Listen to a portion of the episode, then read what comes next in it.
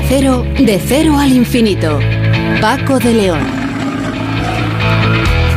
Señoras y señores, eh, muy buenas madrugadas y bienvenidos a esta cita semanal aquí en De Cero al Infinito, este programa diferente para gente curiosa en el que hoy vamos a empezar hablando del Día Mundial de las Enfermedades Raras eh, aprovechando esta eh, celebración, vamos a, vamos a hablar eh, dentro de un instante con una autoridad de investigación sobre estas patologías. Luis Montoliu, genetista e investigador del Centro Nacional de Biotecnología del CSIC y del Centro de Investigación Biomédica en Red en enfermedades raras del Instituto Carlos III.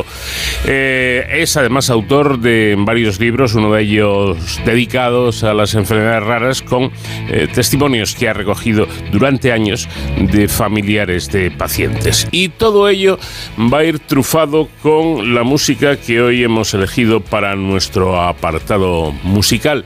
Eh, queremos rendir de esta manera tributo a las películas del oeste.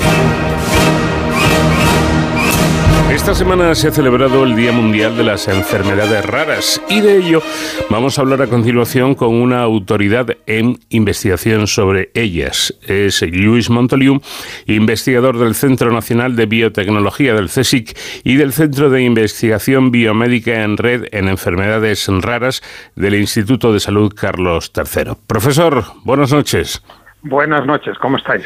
Bueno, como señalas en tu último artículo, estas enfermedades nadie las espera, casi nadie las conoce, pero la mayoría de enfermedades raras llegan sin avisar a las familias que de la noche a la mañana se encuentran con un nombre raro, generalmente de una patología de la que antes seguramente no habían oído hablar, pero que a partir de ese momento pasará a ser el centro de sus vidas. Y entonces empiezan las preguntas, los temores, las angustias, las búsquedas de culpables. Esto sí que es grave, ¿verdad? En un intento de explicar lo aparentemente inexplicable. Me imagino, Luis, que esto es humano, pero a veces alguna de estas preguntas me da la sensación, no sé, corrígeme si me equivoco, que puede ser un error, ¿no?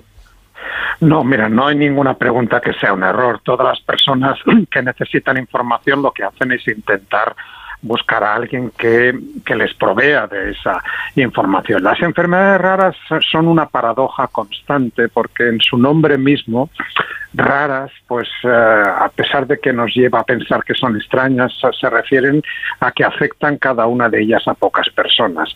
Y eso hace que, pues, eh, la mayor parte de las personas piensen que esto no va con ellos, que esto va a pasar siempre a otras personas. Pero la paradoja de las enfermedades raras es que, a pesar de que afectan cada una de ellas a pocas, a pocos pacientes, en realidad conocemos miles de estas enfermedades. Y cuando hacemos la multiplicación de ambos dos factores, pues nos salen para España nada menos que 3 millones de personas. Y eso estarás de acuerdo conmigo que no tiene nada de raro. No. 3 millones de personas que conviven con una situación que ninguna de ellas buscó, ninguna, ninguna de ellas pensó que iba a desarrollar pero que desde que se las diagnostican, pues van a convivir con ellas. Esto en el mejor de los, de los escenarios. En el peor de los escenarios, pues van a ser enfermedades que son a veces muy graves y que a veces son incompatibles con la vida. En cualquier caso, en cualquier caso, lo importante es poder poder mm, procesar esta información y poder explicarle a las personas, a las familias en las cuales se instaura esta enfermedad que qué es lo que qué es lo que ocurre, por qué a ellos eh, el eliminar esta culpabilidad, ¿no? Esto es muy humano, decir, esto es culpa mía, es culpa de mi pareja, es culpa de los dos, esto no es culpa de nadie. Eh, hay que recordar que mm, la mayor parte de estas enfermedades tienen un origen genético. Eso quiere decir que está en nuestros genes. Y nosotros, afortunadamente, de, de, la mayor parte de nuestros genes, siempre tenemos dos copias, la que heredamos del padre y la que heredamos de la madre. Y por lo tanto, mientras una de ellas funcione, pues no vamos a percatarnos ni vamos a, tener mayores problemas. Pero cuando en una persona coinciden que sus dos copias, la de papá y la de mamá, son copias que no funcionan, es cuando puede instaurarse esta enfermedad. Y cada una de las ramas de la familia, la, rama del padre, la rama de la madre, puede haber ido transmitiendo esa esa copia no funcional de generación en generación durante años, incluso a veces durante siglos, y no haber mostrado nunca la, la aparición, esa enfermedad, hasta que no vuelve a coincidir con otra persona que también le aporta esa copia anómala y ese niño nace pues con esa enfermedad. Por lo tanto, esto es mucho más frecuente de lo que nos pensamos. a eso me refería yo cuando habló de que quizás sea un error el planteamiento de algunas preguntas, eh, sobre todo referidas a soy yo el culpable, lo es mi mujer o, mi marido, lo somos los dos. Bueno, esto es una cuestión genética y aquí no hay culpables. Aquí, juega el azar. Aquí juega el azar. Esto es la ruleta genética que en la cual estamos todos metidos. Exacto. Eh, nadie selecciona nada, simplemente uno pues decide tener la descendencia con la pareja que ha escogido y a partir de ahí pues los genes de una persona se combinan con los genes de otra persona y si se da la circunstancia que para un determinado gen ambos dos miembros de la pareja pues resulta que son portadores de copias anómalas es cuando puede establecerse esta enfermedad. Pero mm, eh, vayamos por, por partes, Luis. ¿A partir de cuándo una enfermedad está considerada rara? Pues esto es un número arbitrario que en España y en la Unión Europea hemos decidido que sea aquellas personas que manifiestan una enfermedad que afecta a menos de una de cada 2.000 personas nacidas. Claro, menos de una de cada 2.000 personas nacidas, esto nos suena como, como relativamente infrecuente, y lo es. Pero en realidad, cuando esto lo trasladamos a toda la población, pues esto nos lleva a un 6, 6,5%. Y yo me, gusta, me gusta visualizarlo esto para que sea más fácil de entender. Cuando vamos paseando por la calle y nos vamos cruzando con gente, una de cada 15 o 16 personas con quienes nos cruzamos puede ser una persona que lleve pues o que tenga o que conviva con una enfermedad rara. Hay la, la gran mayoría de las enfermedades raras son rarísimas, son muy raras. Esto quiere decir que afectan a menos de una de cada un millón de personas nacidas. Y aquí estarían el 85% de las enfermedades raras. La nueva paradoja es que de hecho el 80% de los pacientes, de las personas que tienen una enfermedad rara, en realidad tienen una de las 149 enfermedades raras más comunes que hay. Por lo tanto, conocemos muchas enfermedades raras, pero la mayoría de pacientes están asociadas a unas pocas enfermedades raras. Claro. Eh, bueno, efectivamente, em, como comentabas antes, se trata de una cuestión genética, pero también señalas que mientras al menos una de las dos copias genéticas heredadas del padre y de la madre funcione eh, correctamente, en principio no tiene por qué pasar nada. Pero para complicar aún más las cosas, hay, eh, según parece, algunas enfermedades que ya se manifiestan con solo heredar una de las dos copias anómalas. Sí, realmente esto son las dificultades de la biología y en particular de la genética.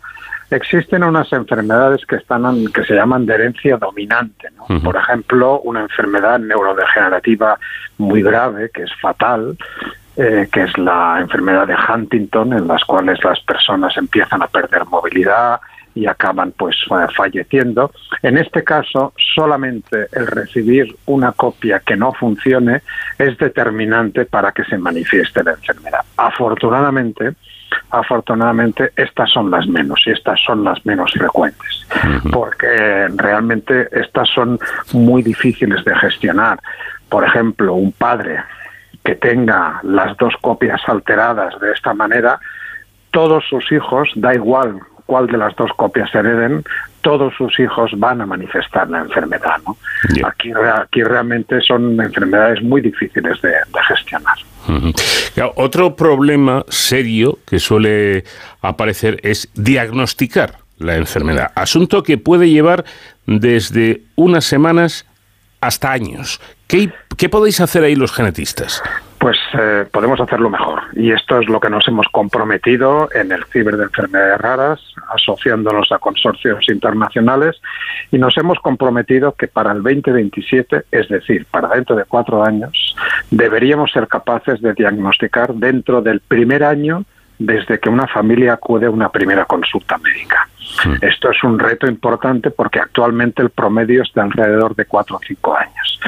Y claro, claro, quien nos esté oyendo, pues pensará, pero hombre, yo sí leo yo estoy leyendo cada día que tenemos unas técnicas sofisticadísimas, tenemos unos equipos poderosísimos.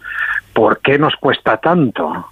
Bueno, nos cuesta tanto porque entre, entre tú y yo, entre cualquiera de nuestros oyentes, pues eh, la diferencia que hay de letras en cuanto a genomas es de 3 a 6 millones de letras. O sea, apenas nos diferenciamos en un 0,1%, pero ese 0,1% son de 3 a 6 millones de letras y hay que encontrar cuál de ellas es la responsable de la enfermedad. A veces esto es sencillo y nosotros que hacemos diagnóstico genético en pocas semanas esto lo confirmamos, pero a veces nos lleva años porque tenemos que sacar esa posible letra puede ser responsable de la enfermedad de contexto y la tenemos que incorporar, por ejemplo, a un modelo celular o lo tenemos que incorporar a un modelo animal, a un pecebra, a un ratón y verificar que ese ratón que ahora adquiere esa mutación, que no tenemos claro si es la causante o no de la enfermedad, si ese ratón, si ese pecebra manifiesta algunos síntomas que recuerdan a esa enfermedad, lo cual nos confirmaría que pueda ser la causa de la enfermedad. Pero claro, esto lleva meses, sino años, hacer estos experimentos. ¿no? Creo que ahí, si me permites, lo que va realmente va a ser revolucionario en los próximos años, y naturalmente esto no es único de la genética, está presente en todas las disciplinas, es la inteligencia artificial. Ahí vamos a necesitar mm, dar de dar de comer a los ordenadores con todos los datos que seamos capaces para que sean los ordenadores los que busquen patrones, los que nos informen y nos ayuden a decidir esta letra o estas letras son las más probables en función de todo lo que me habéis enseñado, son las más probables que condicionen la aparición de la enfermedad. Creo que esto necesitamos no progreso en máquinas, las máquinas ya que tenemos ahora son capaces de secuenciar estupendamente, necesitamos progreso en la interpretación de los datos y para eso vamos a necesitar ordenadores. Los famosos algoritmos, imagino, porque claro, entre, entre 3 y 6 millones de cambios de letras entre los genomas es una cantidad eh, enorme, ¿no? Entonces, me imagino que habrá que hacer, mm, pues no sé, miles, eh, millones tal vez de, de operaciones de cálculos. De porque en, en, realidad, claro, en realidad nosotros tenemos más de 3.000 millones de pares de letras. 3.000 millones de pares de letras. Esto es un montón de letras en el genoma. Y las que se diferencian entre dos personas son de 3 a 6 millones. Es un 0,1% pero esos 3 a 6 millones siguen siendo muchísimas. Y, ese, y, el saber, a veces nos ayudamos, pero no siempre es posible, de lo que llamamos los tríos. Tríos en genética quiere decir el padre, la madre y el niño o la niña afectada.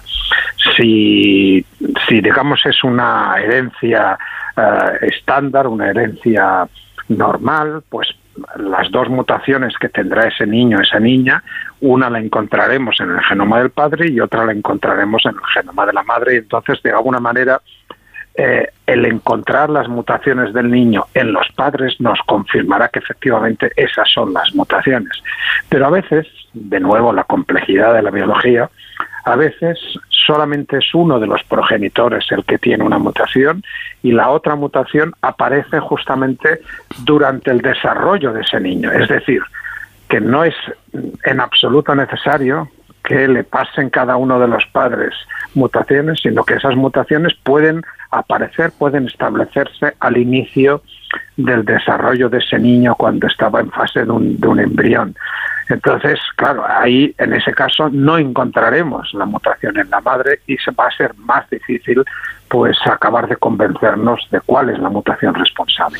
Claro, es que además para mayor complicación, ya es difícil el asunto, ¿no? Pero para mayor complicación resulta que hay personas diagnosticadas clínicamente a las cuales no les encontráis mutación alguna, o al revés, personas que portan mutaciones que deberían causar enfermedad y sin embargo están sanas. Lo has resaltado estupendamente y me encanta que, que lo comentes porque esto primero, esto lo que certifica es una cura de humildad. No lo sabemos todo y eh, tenemos que seguir investigando.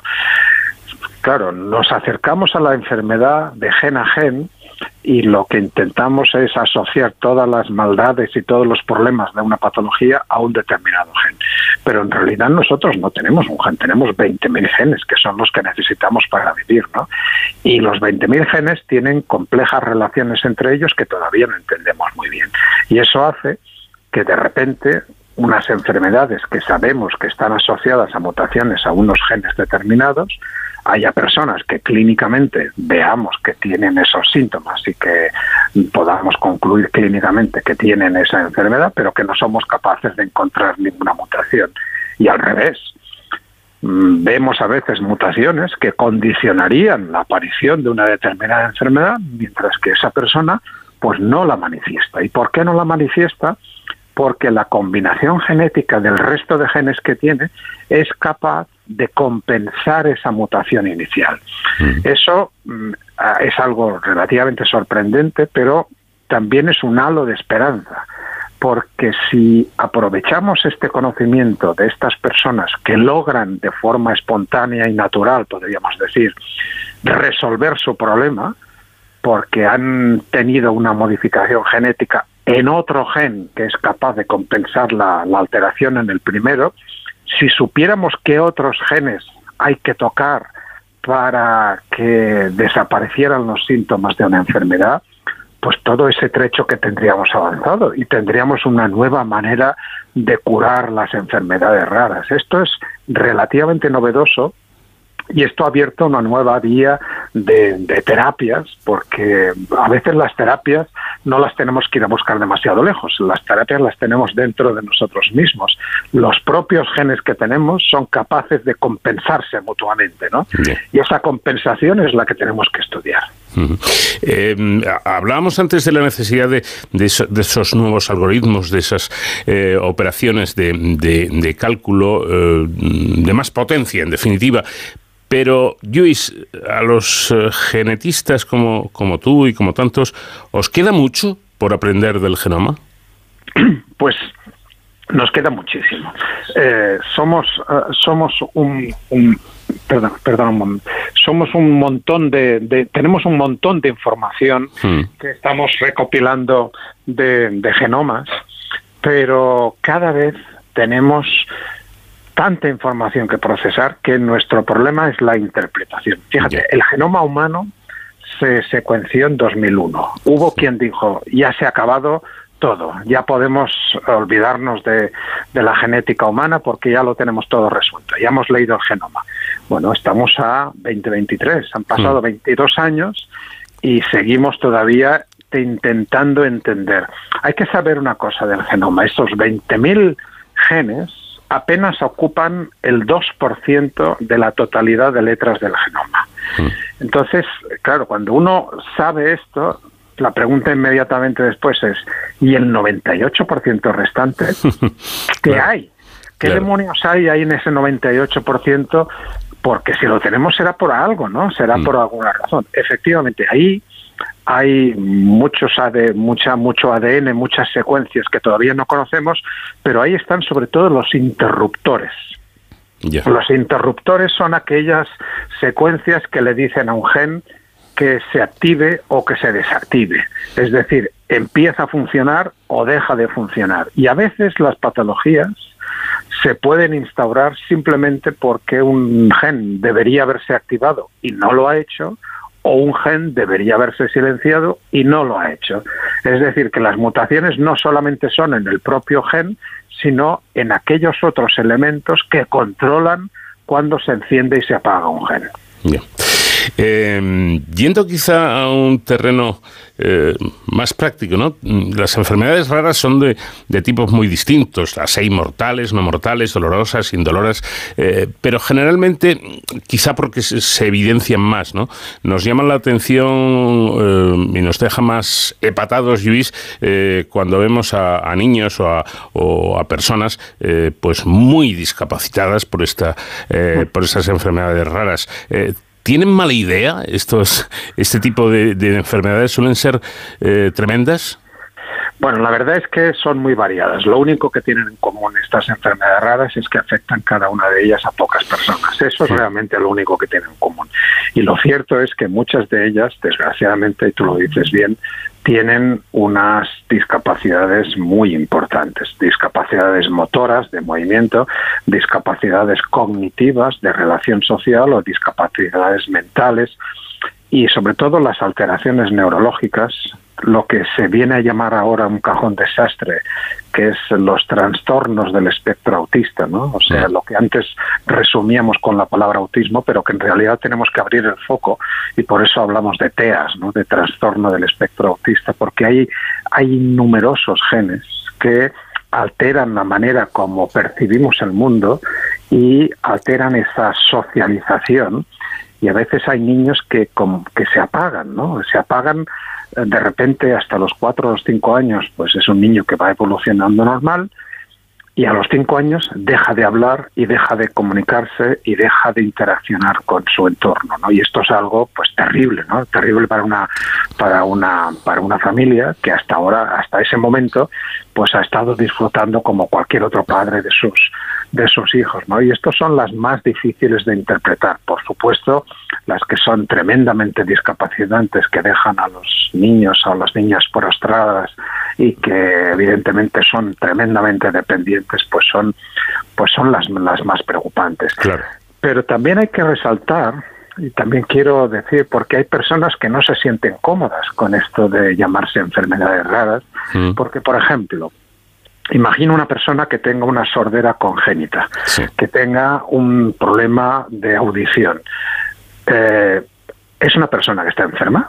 Pues no necesariamente. Es, una persona, es una persona sorda. Mm. Una persona con acondroplasia, que son las personas que tienen una, una estatura baja, una, una talla, pues está enferma, pues no necesariamente. Es una persona de baja estatura, pero no es enferma. Por lo tanto, la acepción de enfermedad naturalmente aplica para todas aquellas que producen una alteración, una discapacidad, pero hay alteraciones sensoriales en las cuales las personas que tienen esas condiciones genéticas no se reconocen como enfermos. Yo trabajo en albinismo. Albinismo es una enfermedad rara, es una condición genética de baja prevalencia que está asociada a una visión muy pobre. Son personas que tienen una discapacidad visual importante. De hecho, son ciegos legales en este país, en la Unión Europea. Mm. Son enfermos, pues ellos no se consideran enfermos, yo no los trato como tales. Son personas con albinismo, tienen esa condición genética, ¿no?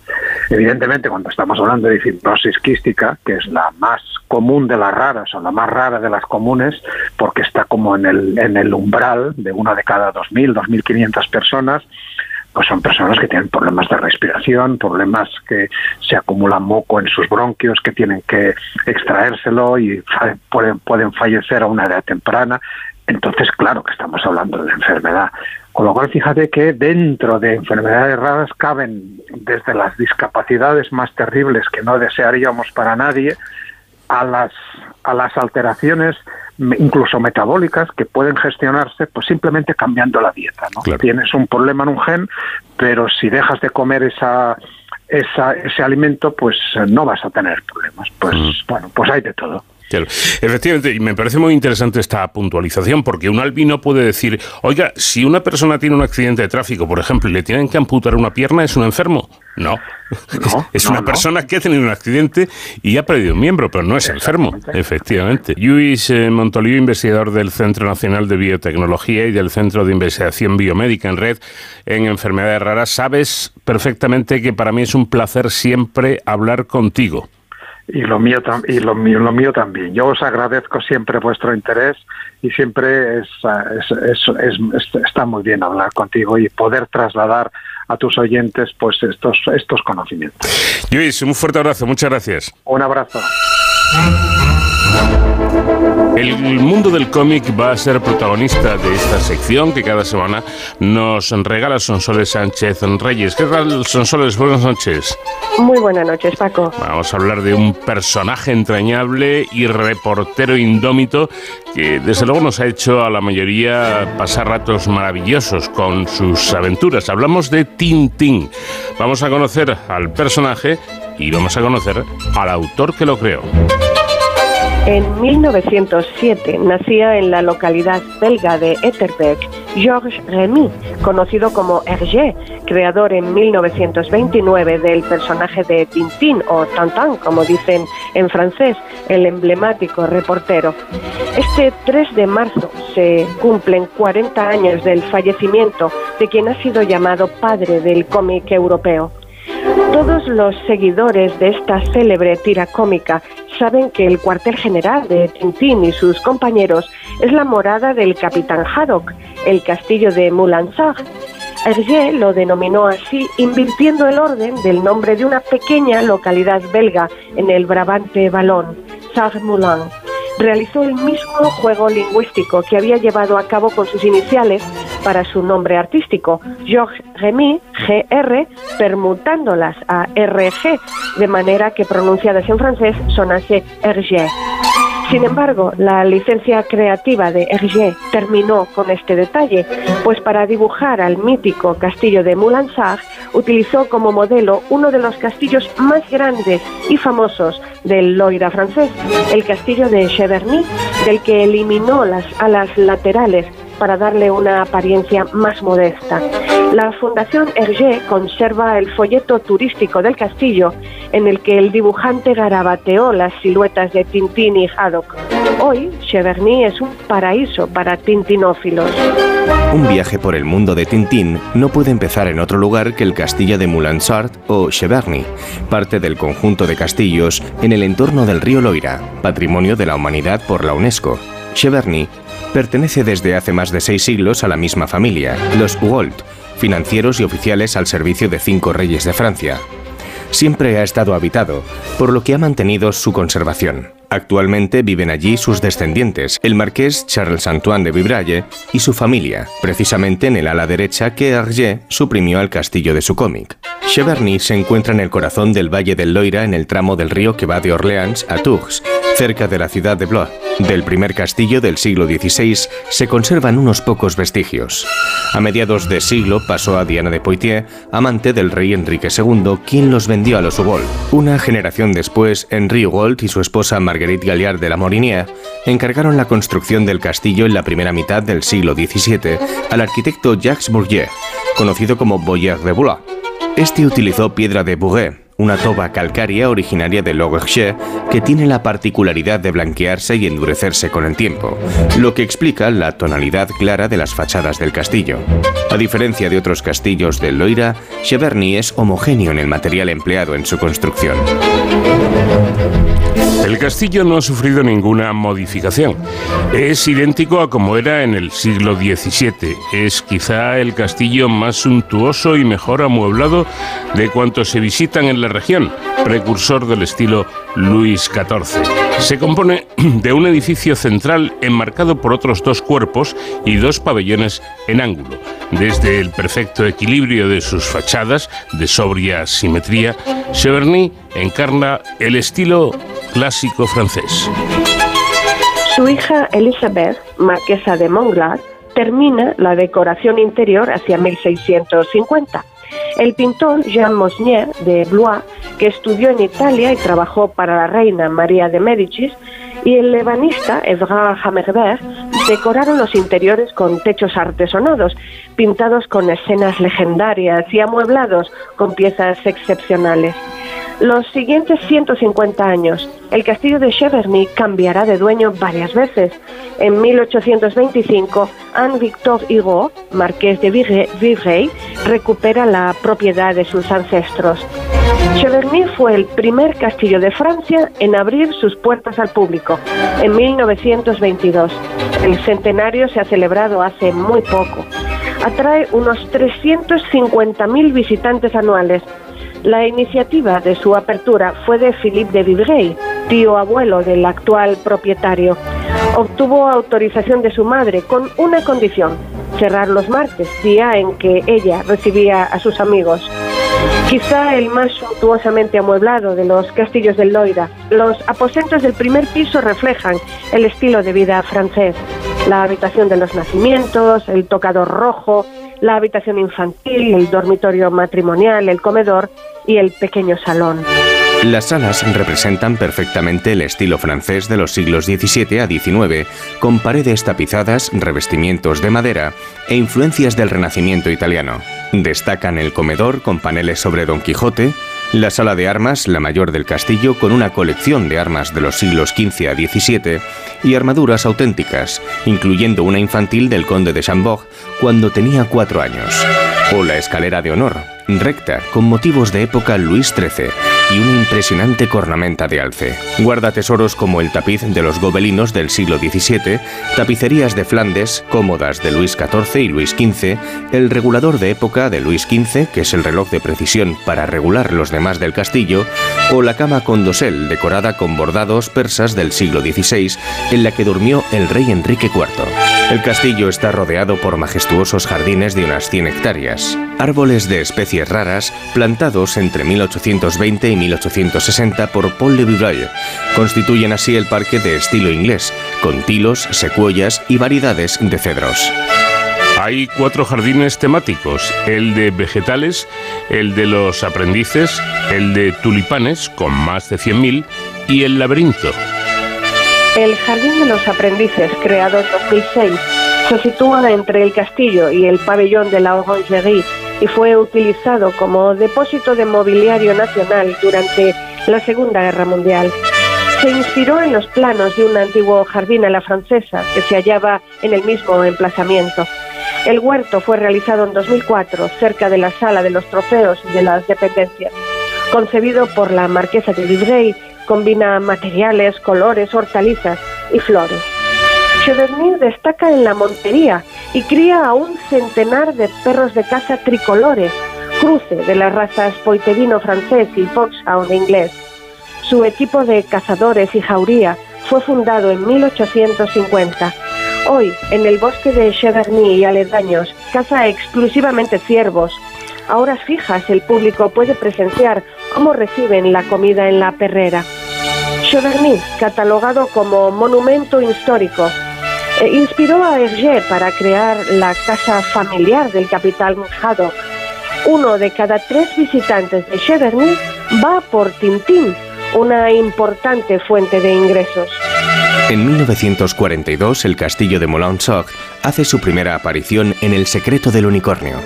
A partir de entonces se convertirá en el hogar de Tintín, Milú, el profesor Tornasol, el capitán Haddock y el mayordomo Néstor. Moulin-Saft está presente o mencionado en 10 de los 24 álbumes.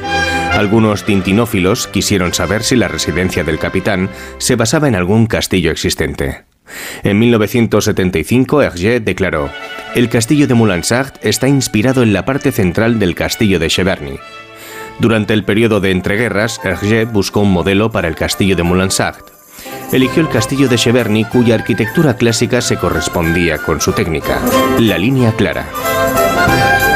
Todo comienza cuando Tintín compra en un mercadillo una maqueta de un galeón antiguo que resulta ser una réplica del navío Unicornio que transportaba un tesoro nunca encontrado. En su búsqueda aparece el castillo por primera vez, aunque la resolución del caso no se verá hasta la siguiente historia, el tesoro de Rackham, el rojo.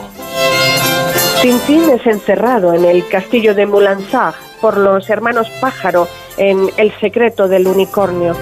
Al terminar la aventura se descubre que el castillo había pertenecido a un antepasado del capitán Archibaldo Haddock, el caballero Francisco de Haddock, como regalo de Luis XIV de Francia en premio a sus actividades corsarias. Este caballero esconde en sus bodegas el tesoro de Rackham el Rojo, que Tintín y el capitán buscan a lo largo de la historia y encuentran en la cripta de Moulin-Sart. Al correr de los siglos, la residencia acabó perteneciendo a los hermanos Pájaro, dos anticuarios de pocos escrúpulos que se enfrentarán con Tintín y Haddock. Tras su detención, el castillo se puso a la venta. Haddock adquiere el castillo gracias a que el profesor Silvestre Tornasol lo compra para él, en retribución por permitirle probar su submarino con forma de tiburón en la expedición al unicornio, y gracias a la subvención que el profesor recibió del gobierno por su submarino. El capitán mantiene en su puesto al mayordomo Néstor. El castillo sufrió desperfectos cuando el profesor Tornasol estuvo analizando los comprimidos del detonante N14 y se quebraron todos los cristales, cerámicas y lozas de la mansión cuando probó su aparato de ultrasonidos. Después llegaron al castillo el príncipe Abdalá y su séquito y se instalaron a sus anchas. Pero la época más convulsa de Moulinsart fue la visita de la soprano Bianca Castafiore y su pianista. La trama del cómic Las joyas de la Castafiore, 1963, se desarrolla enteramente en el castillo de Moulinsart y sus alrededores. Gracias al contacto entre el dominio de Cheverny y la Fundación Hergé desde 1996, en 2001 se abrió la exposición permanente Los secretos de Moulinsart, en las dependencias de Cheverny. Con la escenografía interactiva de Adeline Guyot, los visitantes reviven los acontecimientos en cómics tridimensionales. En el edificio adyacente al castillo, donde se ha abierto el Museo de Tintín, se han recreado los ambientes de la fortaleza en los que se desarrollaron sus peripecias en varios de sus álbumes. El castillo dedica un espacio de 700 metros cuadrados a la exposición, que reproduce a tamaño natural las principales piezas de Moulinsart. Seis salas acogen diferentes episodios vividos por el reportero, cuya decoración, sonido e imágenes consiguen que el visitante se sienta dentro de las viñetas. Entre sus espacios destacan el laboratorio del profesor Tornasol y los sótanos del Molansar dibujados por Hergé, cuando Tintín despierta allí, encerrado en El secreto del unicornio. Se puede contemplar en su cripta el tesoro de Rackham el Rojo, en el salón de El Asunto Tornasol, 1956, puede escucharse el trueno que hizo añicos los cristales y seguir las misteriosas manifestaciones que se vivieron y resultarían ser fruto de los inventos del profesor Tornasol en su laboratorio. Uno de ellos, el supercolor trifonar de las joyas de la Castafiore, que recibe imágenes de televisión en color, aunque no está perfeccionado. También está el famoso cohete rojo. A la entrada de cada sala, una animación recuerda la escena del cómic a que se refiere, antes de dar paso a los objetos del héroe, como un vinilo de la Castafiore, la ropa de Tintín en su dormitorio o una botella de Loch Lomond, el whisky preferido de Haddock. Y se escuchan las famosas maldiciones del capitán. Una habitación es exclusiva, el dormitorio de Tintín en el castillo de Moulinsart, que no aparece en ningún álbum y está plagada de recuerdos de sus aventuras. En 2011, Steven Spielberg dirigió la película Las aventuras de Tintín, El secreto del unicornio. El argumento se basó en las historias narradas en los tres álbumes, El secreto del unicornio, El cangrejo de las pinzas de oro y El tesoro de Rackham Rojo. Y en 2022 abrió sus puertas en los aledaños del castillo de Cheverny una tienda dedicada al mundo de Tintín. Como decíamos al comienzo, todo un personaje entrañable que nos ha hecho pasar muy, pero que muy buenos ratos. Tintín ha sido hoy nuestro protagonista en estas historias que nos trae cada semana Sonsoles Sánchez Reyes.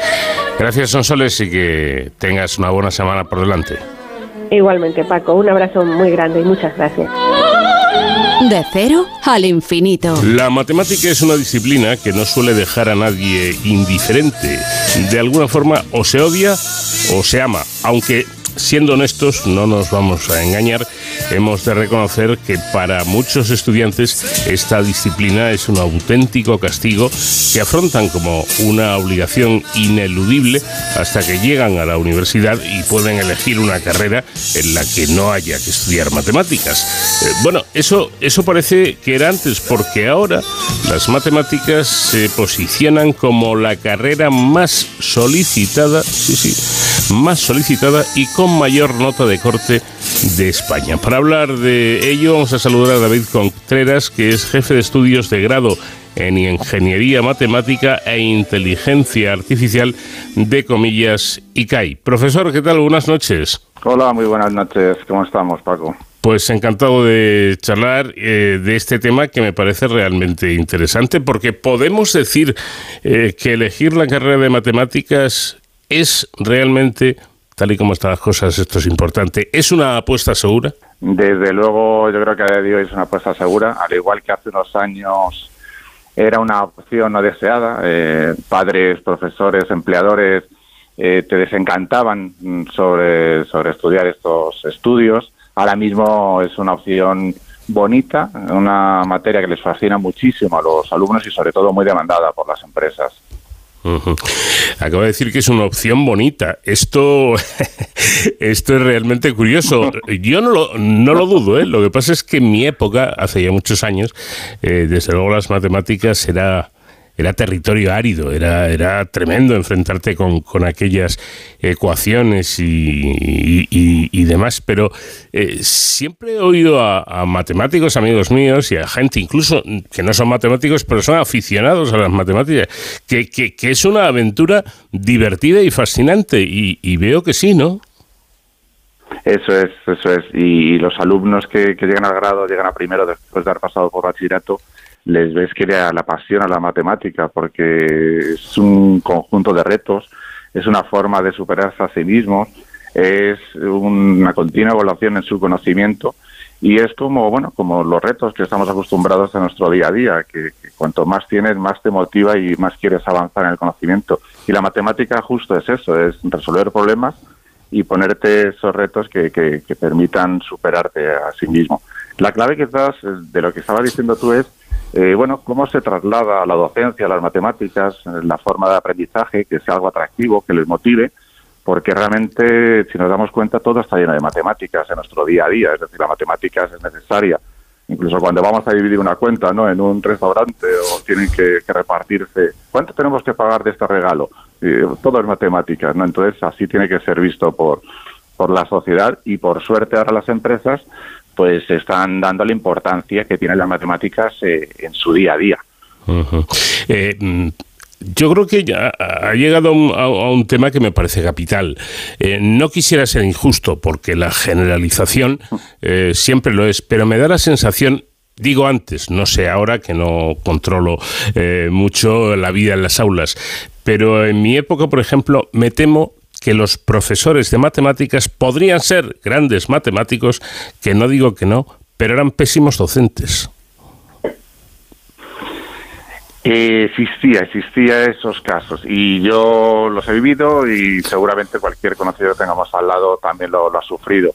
Antes las matemáticas quizás se explicaban eh, únicamente para, para aprender matemáticas, para entender la matemática per se, los teoremas, los principios, esa, esa matemática dura. Una gran ventaja ahora mismo en cómo se enseña las matemáticas es que es un medio para resolver cualquier tipo de problemas. Y directamente en el colegio, y ya me consta, en los institutos y por supuesto en la universidad, se plasma como un medio para llegar a una finalidad. Y de hecho ahora en las universidades, por eso está tan de moda el hablar del título de ingeniería matemática, el cómo la matemática puede ayudar en diferentes campos. Claro. Bueno, lo cierto es que hace una, una década en las aulas de matemáticas quedaban plazas sin cubrir y hoy, como hemos dicho, podríamos afirmar que son tendencia. Em, eh, ¿Esto quiere decir eh, que ha cambiado la, la docencia? Es decir, ¿ha cambiado la forma de enseñar? Eh, ¿Qué ha hecho que sea más atractiva esta asignatura? Yo creo que siempre ha habido una motivación por parte del alumnado, es decir, siempre ha habido un conjunto de alumnos enamorados por las matemáticas, pero que al final se han encontrado con, con ese desánimo mm, de padres, de docentes, donde decían, no estudies esto, que no hay empleabilidad. Hoy, por suerte, las empresas, el mercado laboral se ha dado cuenta de, de un dato yo creo que ha cambiado, una característica que ha cambiado eh, esta perspectiva, que es la importancia que las empresas dan ahora al dato, a la gestión del dato. Em, bueno, otro, otro asunto mm, que yo creo es eh, importante saber es si cualquier, cualquier alumno puede estudiar matemáticas, solo ya de un nivel alto de matemáticas, o es necesario tener unas capacidades, digamos, especiales. Siempre se ha, se ha visto el perfil del matemático como aquel alumno por encima de la media, superdotado, de altas capacidades. Claro pero vamos a quitar esa, sí, eh, vamos a quitar ese punto de vista, ese, sesgo, porque cualquiera, cualquiera puede estudiar matemáticas y lo veo la gente que, estudia la carrera y las motivaciones que se generan eh, en el bachillerato.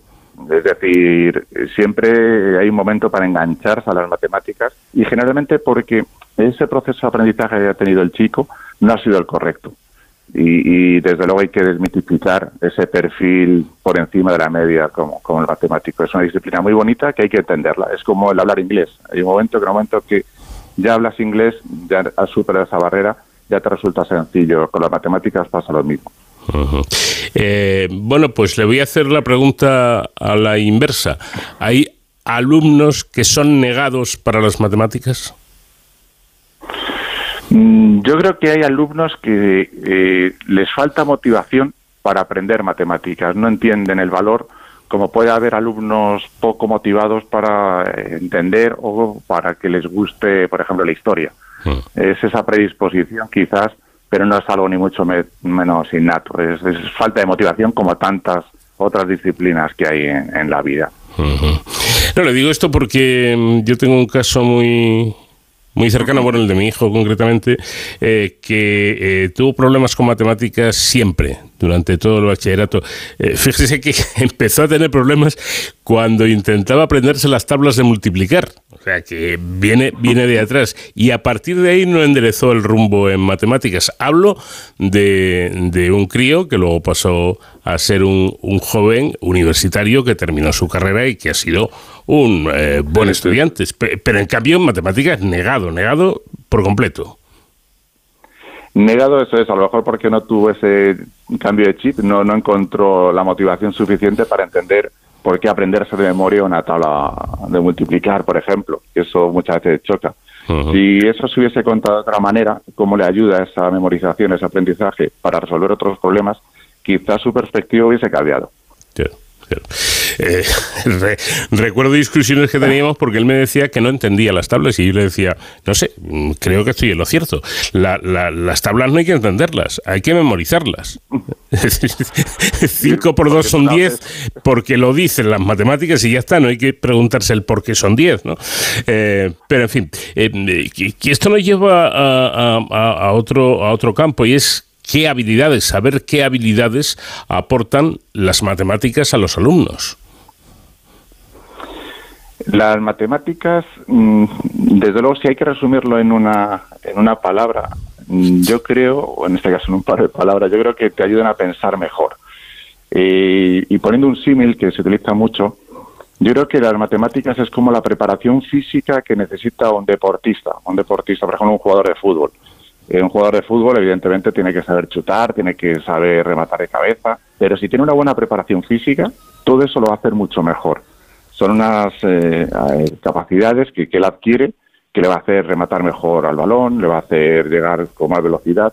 Y yo creo que eso es solo las matemáticas. Es una disciplina en la cual te da las destrezas de pensar mejor, eh, pensar con lógica, de forma abstracta, es decir, de alguna forma te ayuda a resolver problemas también, también te ayuda a tener un juicio crítico. Las matemáticas eh, son muy objetivas, te, permiten analizar muy bien el problema y dar una resolución, y te da ese punto de justicia o de objetividad a la hora de resolver problemas que lo aplicas eh, de forma directa a tu vida, a tu vida profesional y a tu vida personal.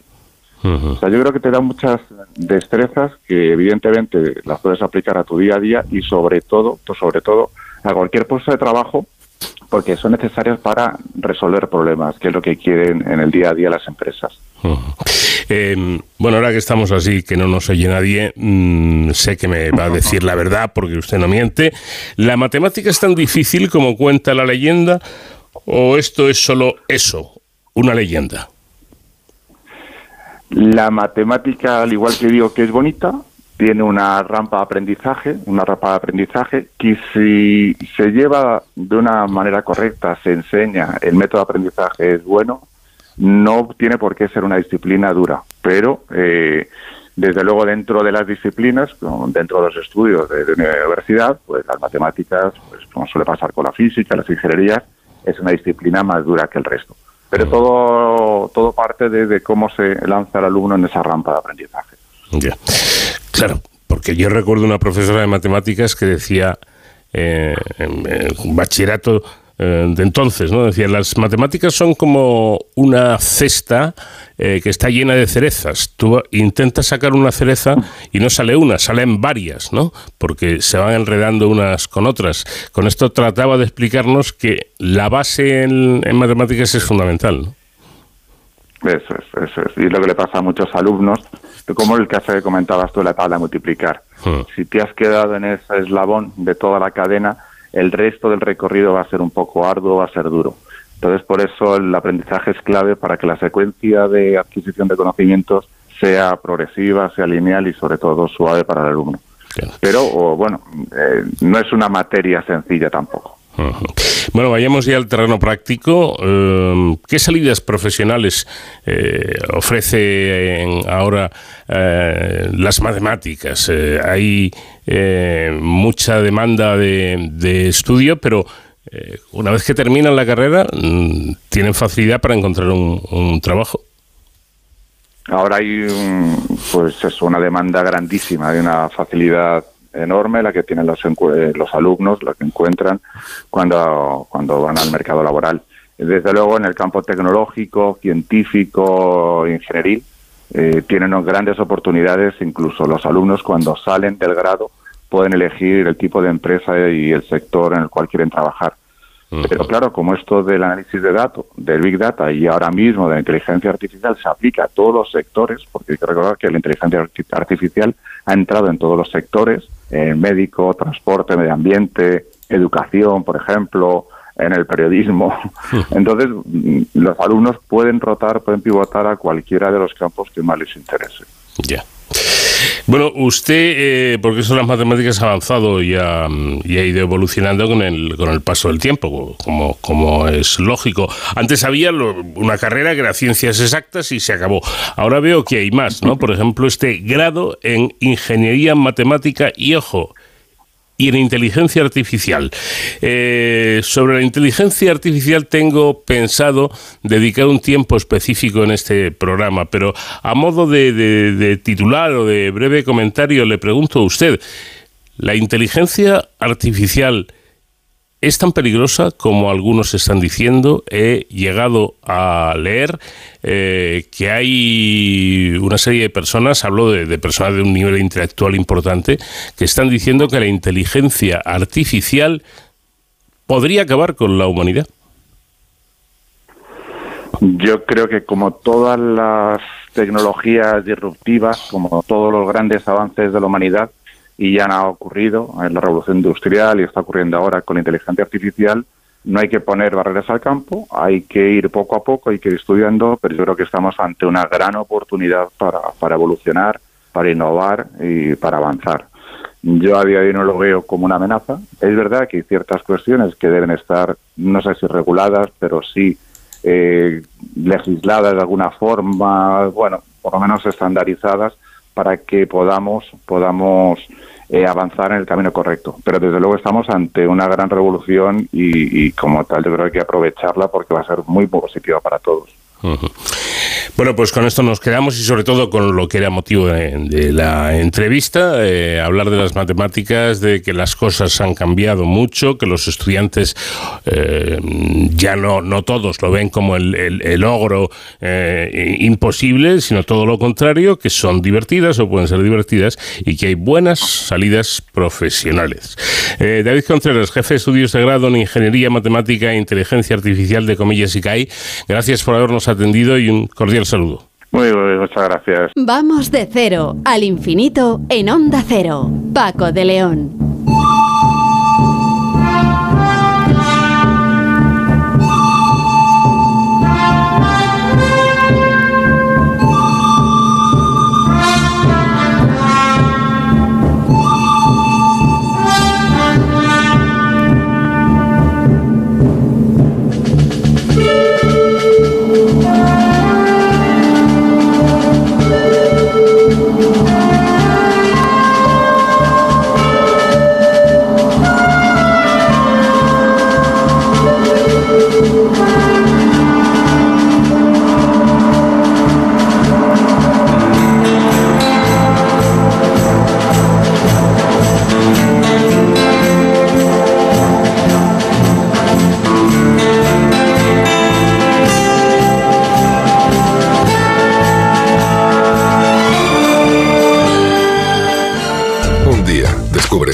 Tienes humedades en techos, paredes, están por todas partes. ¿Qué puedes hacer? Llama a Murprotec. Llama al 930 1130 o entra en murprotec.es. Si con las humedades te las tienes que ver, ¿qué puedes hacer? Llama a Murprotec. 930 1130. Murprotec. Cuidando tu hogar, cuidamos de ti.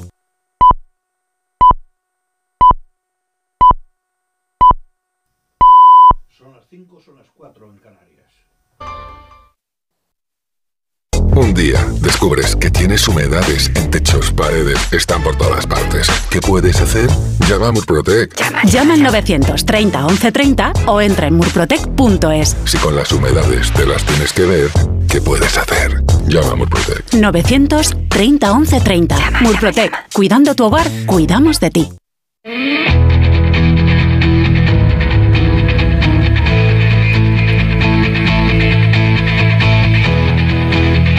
Onda Cero, de cero al infinito. Paco de León.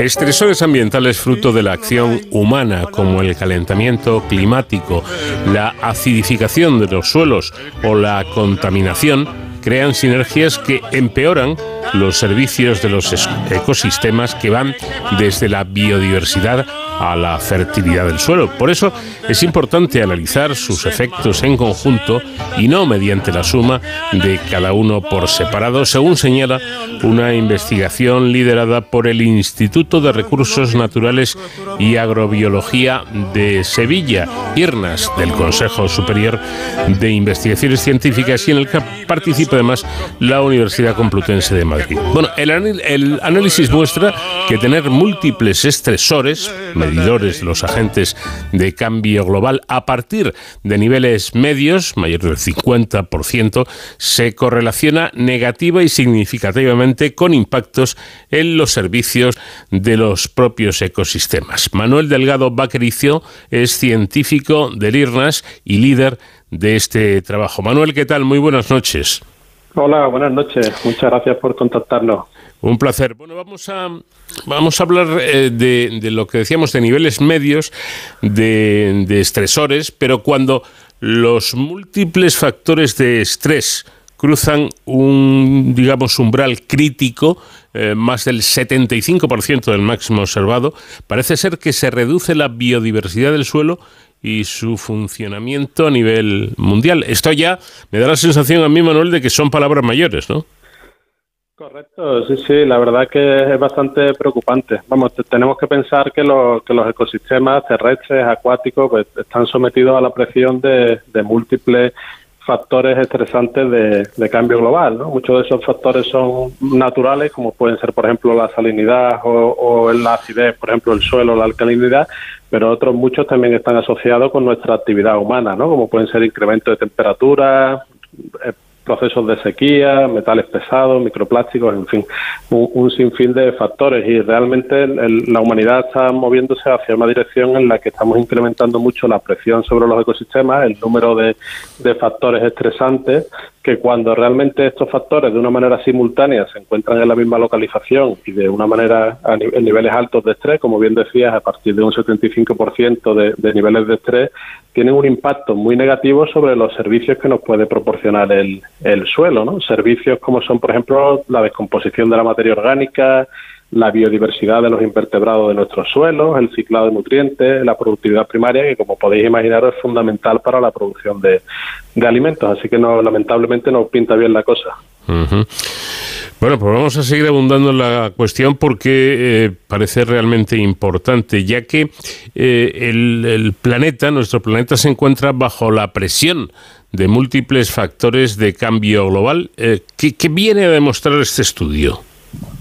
Bueno, nuestro estudio realmente eh, pues parte de experimentos que existían de laboratorio eh, que, que sugerían que, que cuando ponemos al suelo bajo la presión de múltiples factores ambientales estresantes, eh, realmente nuestros suelos son, son capaces de, de mantener un, un menor número de servicios ecosistémicos. ¿no? Nosotros lo que hacemos en este, en este estudio es llevar esta teoría a una escala global, desarrollando una nueva aproximación estadística y, y- y pues en una colaboración global, utilizando suelos de más de 200 ecosistemas de todos los, continentes, lo que demostramos es que en ecosistemas naturales, ya no solamente en el laboratorio, cuando incrementamos el número de, estresantes ambientales, vemos muy claramente que la capacidad del suelo de, de mantener servicios ecosistémicos pues, pues cae de una manera drástica.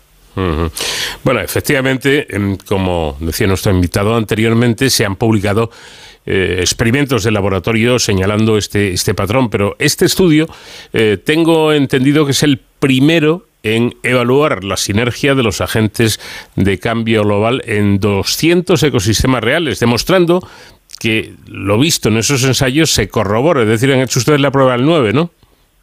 Correcto, sí, sí. Nosotros lo que demostramos es que en ecosistemas naturales, ya no solo en experimentos de laboratorio, pues al aumentar el número de presiones ambientales cae de una manera drástica el funcionamiento del, del ecosistema. ¿no? Tenemos que pensar que que nuestros suelos realmente son fundamentales para, para la humanidad, ¿no? Y que, es un recurso no, no renovable, ¿no? Muchas veces pensamos acerca del suelo como un recurso renovable, pero un centímetro de suelo puede tardar millones de años en formarse, ¿no? Entonces, mm. aquí es donde viene realmente la implicación de nuestro estudio, ¿no? Que en ecosistemas naturales, en bosques, en zonas de pastizales, etcétera, etcétera, cuando aumentamos la presión como estamos aumentando actualmente sobre los ecosistemas, el, el sistema decae en el nivel de, funcionamiento y esto realmente eh, pues va a ser difícil de, recuperarlo. ¿no? Pensar, por ejemplo, que el, 95% de los alimentos que consumimos dependen directa o indirectamente del, del suelo y que nuestros suelos realmente ya están bastante degradados. ¿no? Uno de cada tres suelos, eh, según la, la FAO, ya están, tienen algún tipo de, degradación en la, en la actualidad, ¿no? De aquí la, importancia de que en el futuro, ¿no? Pues tengamos en cuenta este aumento de estresantes y el impacto que tiene sobre nuestro suelo. Claro, es que aquí estamos yendo al, al, al, grano, ¿no? Porque, y nunca mejor dicho, porque aquí ya no se trata de respirar un aire con más o menos calidad. Ojo, que esto es importantísimo, la calidad del aire, no le estoy quitando importancia ni mucho menos, pero, pero es que aquí estamos hablando nada más y nada menos, Manuel, de comer o no comer, es decir, de que la tierra nos dé alimento o no nos lo pueda dar.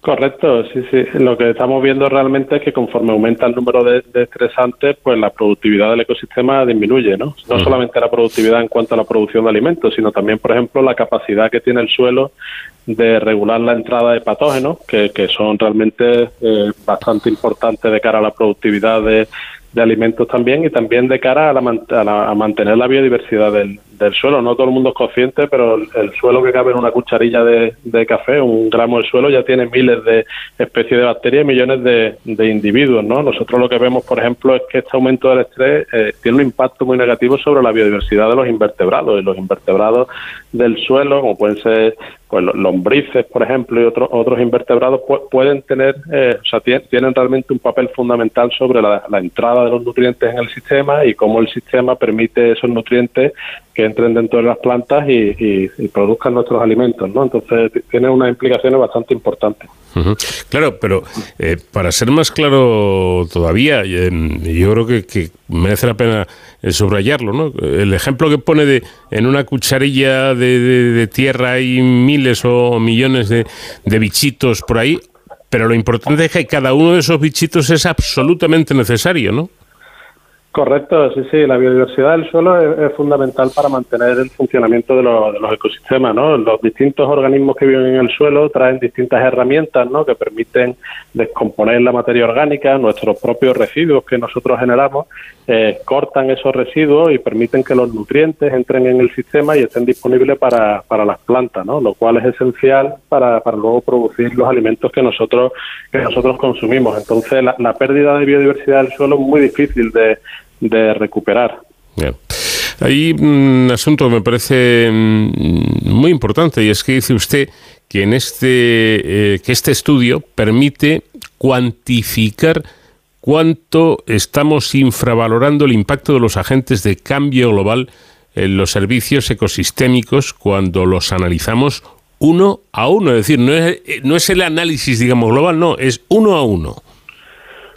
Exactamente, sí, es que la, mayoría de los, de los estudios que investigan el impacto del cambio global sobre nuestros ecosistemas se centran básicamente en uno o dos factores de cambio global. Esto se debe a que realmente llevar a cabo eh, pues diseños factoriales con, múltiples factores de cambio global, pues realmente requiere muchísimos recursos y es una investigación bastante compleja, ¿no? Entonces nosotros aquí desarrollamos un, un método matemático, numérico, estadístico que nos permite realmente, utilizando datos observacionales, utilizando esta técnica de los umbrales, identificar cómo múltiples eh, estresantes ambientales de forma simultánea pueden tener un impacto sobre, sobre el funcionamiento. Y realmente eso es uno de los avances importantes de nuestra investigación, que utilizando datos que recogemos en el campo, a partir de ahora podemos tener una visión mucho más clara sobre el impacto que múltiples servicios, o sea, múltiples estresantes tienen sobre nuestro, nuestro ecosistema.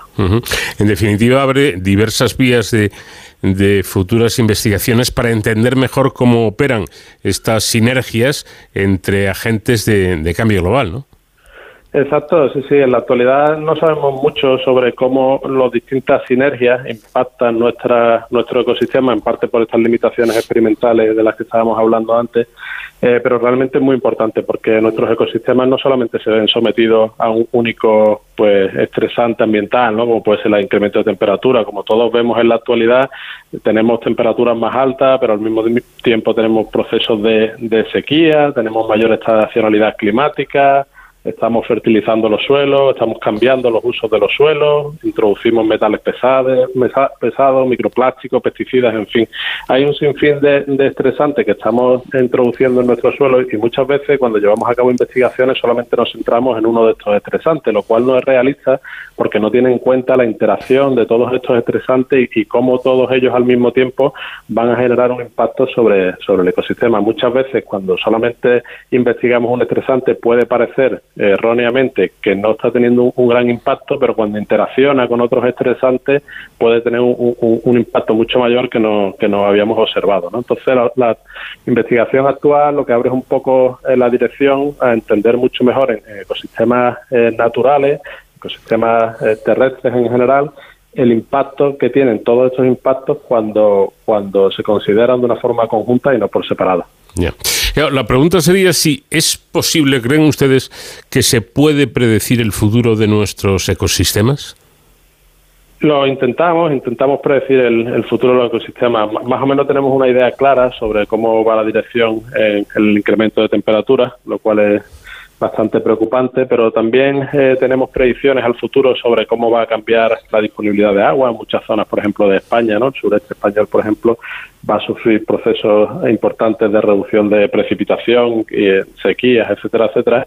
Y teniendo en cuenta cómo van a evolucionar todos estos estresantes en, en los siguientes 100 años, nosotros también podemos intentar averiguar cómo va a impactar eso sobre los, servicios ecosistémicos que nos proporciona nuestro, nuestros suelos. ¿no? El problema es que cada vez tenemos más estresantes, incluso se generan estresantes nuevos eh, en la actualidad en nuestros ecosistemas y si no los tenemos todos en cuenta de una forma simultánea y sus sinergias, pues realmente es difícil predecirlo, ¿no? Entonces, bueno, de cara al futuro es muy importante que tanto en políticas, en, manejos ambientales, se tengan en cuenta todas estas sinergias simultáneas para predecir el futuro de, de nuestros ecosistemas bajo un contexto de cambio global.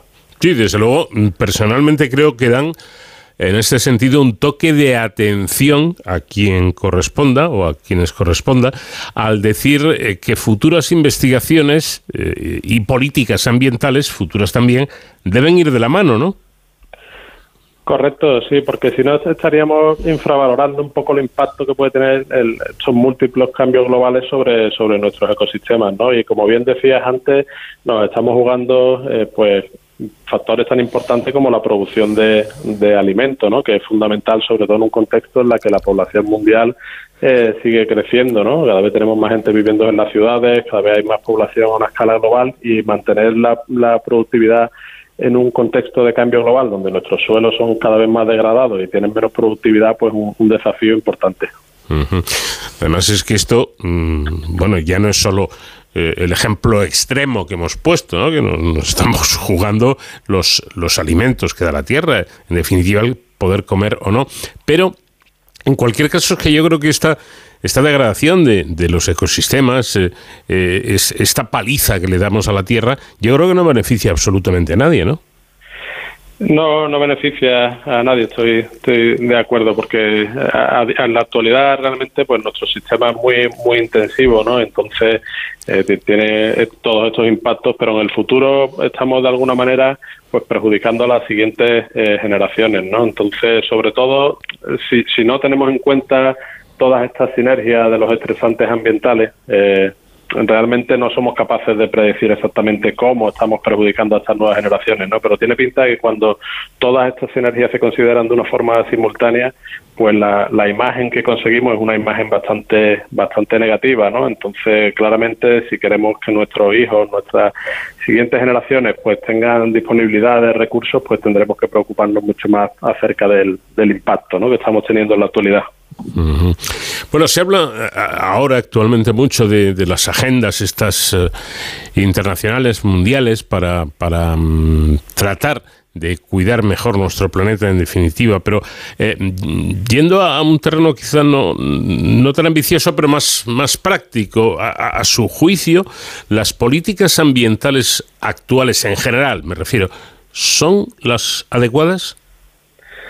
Bueno, creo que se, se están haciendo esfuerzos ¿no? para, para, para intentar, sobre todo desde la, Comisión Europea, ¿no? desde Europa se están haciendo esfuerzos para intentar mejorar la protección de nuestros ecosistemas, pero todavía queda bastante por hacer. ¿no? Ahora, por ejemplo, tenemos directivas que se aplicarán pronto acerca de la protección del, del suelo, que es algo que no, que no habíamos tenido eh, anteriormente, ¿no? Entonces, se están dando pequeños pasos, pero, pero sí es cierto que, que la, la, cantidad de estrés, las tasas de estrés acumuladas en nuestros ecosistemas van mucho más rápido que los, que los pasos que se están dando en la, en la actualidad, ¿no? Entonces, las futuras políticas pues deberían tener en cuenta que posiblemente los impactos que estamos teniendo en el ecosistema, sobre todo en los suelos, que como comentaba antes, pues son un recurso no renovable, realmente va a ser difícil ¿no? de recuperar estos sistemas a corto plazo y, tenemos que ser mucho más, más rápidos ¿no? de cara a aplicar estas políticas. Mm. Y el ciudadano eh, normal, de a pie, mm, eh, que nos esté escuchando ahora mismo, yo creo que cada vez estamos más concienciados, creo yo, ¿eh? de, lo importante que, es todo esto de mantener la, biodiversidad, los, los ecosistemas eh, y demás. Eh, ¿Puede hacer algo? ¿Podemos hacer algo los ciudadanos corrientes para, para ayudar en este sentido?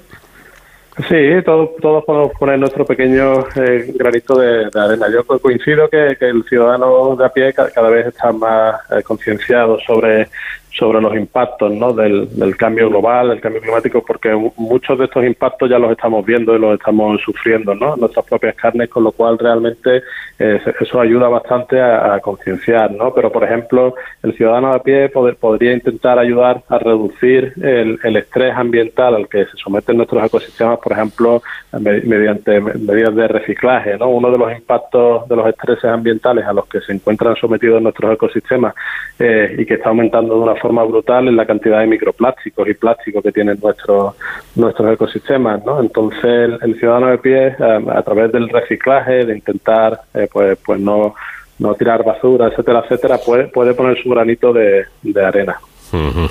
Y es importante ¿eh? que cada uno, en la medida de nuestras posibilidades, podamos, podamos eso, poner nuestro granito de arena. Yo veo un, en esto del reciclaje que, efectivamente eh, está demostrado y demuestran ustedes los investigadores lo importante que es que plantea un problema, ¿no? Y es que, hombre, para quien viva en una casa de 500 metros le da igual, pero para, para el común de los mortales eh, que vivimos en pisitos más, más pequeños, eh, la gente joven incluso, ¿no?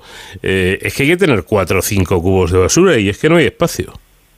Correcto, sí, sí. En realidad, en, España, la organización que tenemos, no tenemos estos diferentes contenedores con distintos colores donde se hace el distinto tipo de reciclaje, pero bueno, se podría incluso facilitar ese, ese tipo de, reciclaje. ¿no? En otros países como en Estados Unidos, por ejemplo, todo, todo lo que se recicla va junto al mismo contenedor y luego las administraciones separan ese reciclaje, ¿no? lo cual reduce el número de contenedores a un par de contenedores en casa, ¿no? uno de orgánico y uno de material reciclado. ¿no? Mm cierto que en la actualidad nuestro sistema pues es más complejo, ¿no? Y tenemos uno para papel, uno para, para vidrio, etcétera, etcétera, que al, que al final realmente es bastante comprensible que sea difícil, ¿no? En muchas ocasiones, sobre todo en casas pequeñas donde, donde el espacio pues no, no abunda. Me parece, eh, me parece mucho más, eh, mucho más mm, realista incluso el que sea eh, la administración que se encargue de separar, ¿no? Nosotros ya bastante hace haríamos, pues echando esos desperdicios a un par de contenedores. Pero aquí no, en España es al revés. Nosotros somos los que separamos y luego se manda a las plantas. En fin, yo eso creo que habría que darle un par de vueltas al asunto porque si no, desde mi modestísima opinión, creo que vamos mal.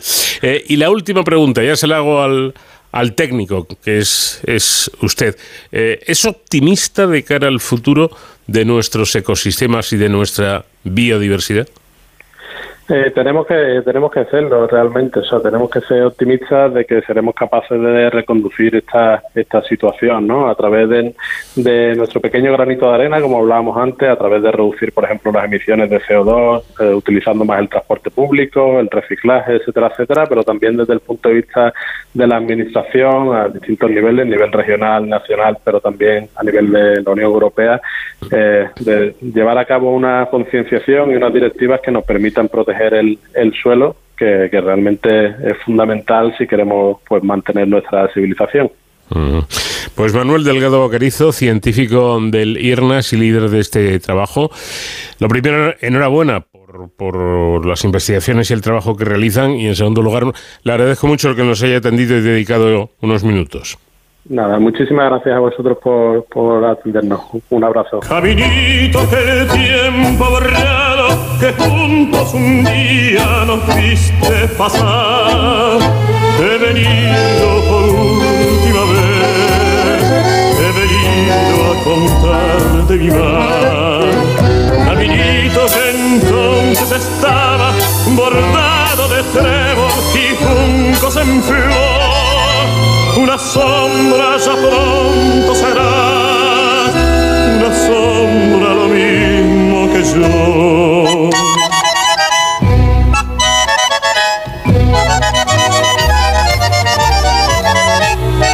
Desde que se fue, triste vivo yo, caminito amigo yo también me voy. Desde que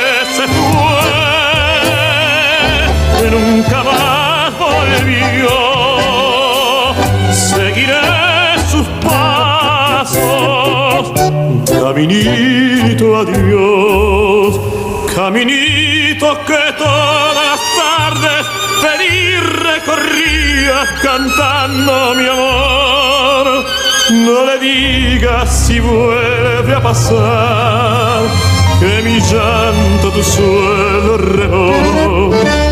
Caminito cubierto de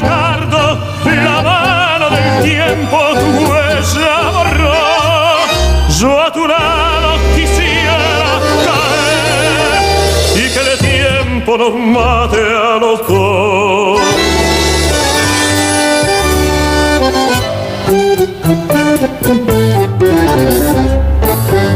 La incidencia del colangiocarcinoma intrahepático, un cáncer agresivo de las vías biliares intrahepáticas, está aumentando en todo el mundo. La cirugía es la principal opción curativa, pero hasta dos tercios de los pacientes presentan recurrencia de la enfermedad. Los pacientes con colangiocarcinoma eh, intrahepático tienen una tasa de supervivencia general a 5 años de menos del 8% y la media de supervivencia general es de aproximadamente un año tras el diagnóstico.